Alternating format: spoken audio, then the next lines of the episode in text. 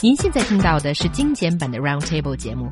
想收听并下载一小时完整节目，可以打开网站 c r i e z f m dot com，点击 Roundtable。Podcast 用户可以搜索“圆桌会议”。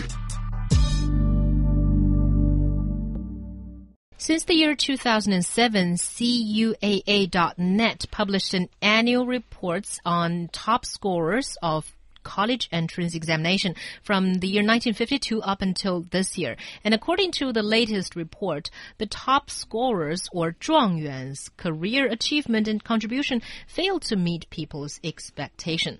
二零一五中国高考状元调查报告对一九五二到二零一四年的各省高考状元展开了追踪统计分析，发现高考状元的成才率低于社会预期。So what does that mean? Uh, do you think, according to this report, that these uh, not doing so well?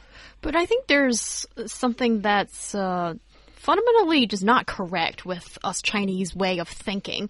So apparently you are a top scorer in Gaokao, so you know the most important examination in China for a person, and then you are supposed to be most successful as well in society. That's just not how it works at all, right? So you mean you doing well in the classroom doesn't mean all that much in how successful you turn out to be in reality. Okay, that's one thing. And also I think here people tend to to measure success in monetary terms again. And that's something I hate about our um I don't know, just the the, the general discussion in Chinese society that it seems like how much money you earn is the only way to measure success. And I don't think that is the case at all. Okay, that's just my personal venting. You can go into the details of the report now. Well, I agree with you. I mean, should we have a bit more of the report, okay? Yes, please. There are over 900 top scorers between 1977 and 1999, but only 28 of them. That's about 300. 28%. Sorry. Hmm? 28% of them. Well, yeah, didn't I say that? Yeah, you said 28 of them. oh, oh,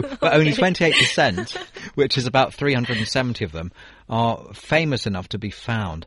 I mean, famous, Whatever that means. I don't know what that means really. I mean, and 70% of them have disappeared into the crowd. Why should we be surprised? It's an exam. I mean, it's exa- an exam that's taken by teenagers, for goodness sake. You know, I mean, it's something that, that every Chinese person does at the, or, or many, many millions of them that they do. Uh, when they're very young uh, compared to their whole life. I mean, there is such a thing called life experience. I mean, f- for example, if you were abandoned on a desert island, right? Would you rather be abandoned on a desert island and try to survive with someone who had scored high in the Gaokao because they'd never left the apartment for all their teenage years, but that they could tell you the square root of 16 trillion? Um, or would you rather a lower Gaokao scorer, but someone that had been outside kicking a football, they travelled maybe uh, by themselves to different uh, cities in China, they, they talked to all sorts of people, they had life experience. And this is uh, why, and it's not just with Gaokao scorers, this is the same with um, prodigies, children who are really gifted, like. Um, I, there's one I can think of from a few years ago from Britain called Ruth Lawrence, who she took her A levels when she was about nine, and she took a degree when she was about eleven. So it was something like that. She was, I think it was Oxford University she was at when she was about thirteen years old. And if you think about that, uh, I mean, you kind of think, well, that was kind of wasted because there's more to going to university than the academic side of it. At least in you know in, in, in many countries there is. There's finding out about yourself and traveling around uh, having some relationships maybe and so forth and all that kind of stuff.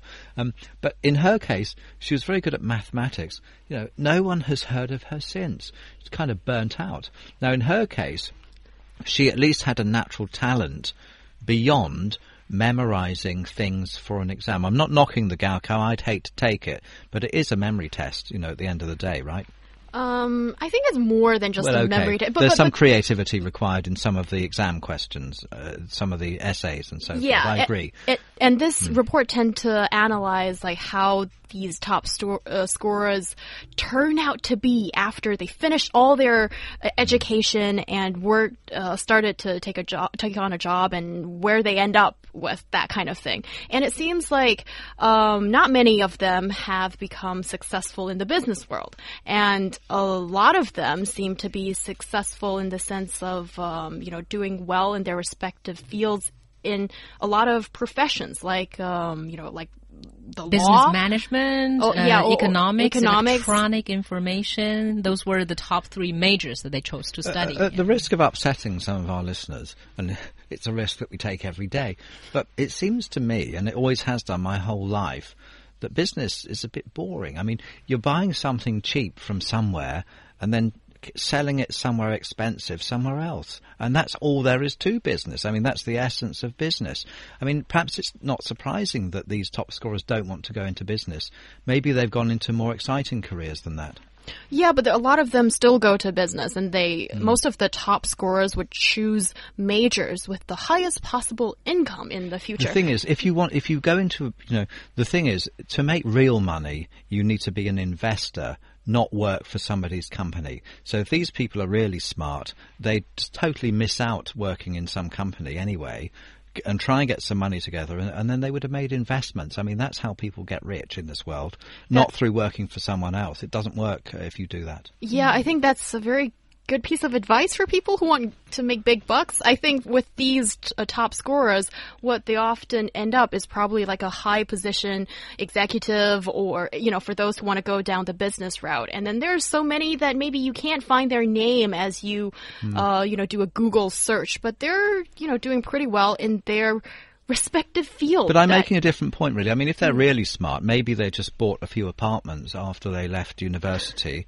Uh, somehow, I don't know how they would have got the money together.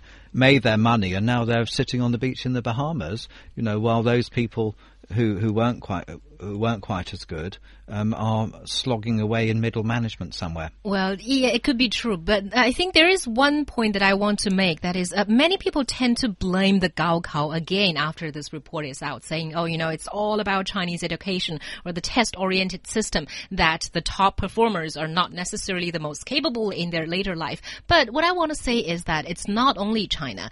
Around the world, tests or people who score the highest in tests during their school years are not the most successful in their later careers. It's just the case. I mean, studies have found that uh, people who score like the 10th, who rank like the 10th in their whole grade or their entire school, tend to be more successful than the top scorers. Yeah, so you're still a really good student, but you're just not number one. And this obsession with being number one is very China specific, and I think it's detrimental to one's well being.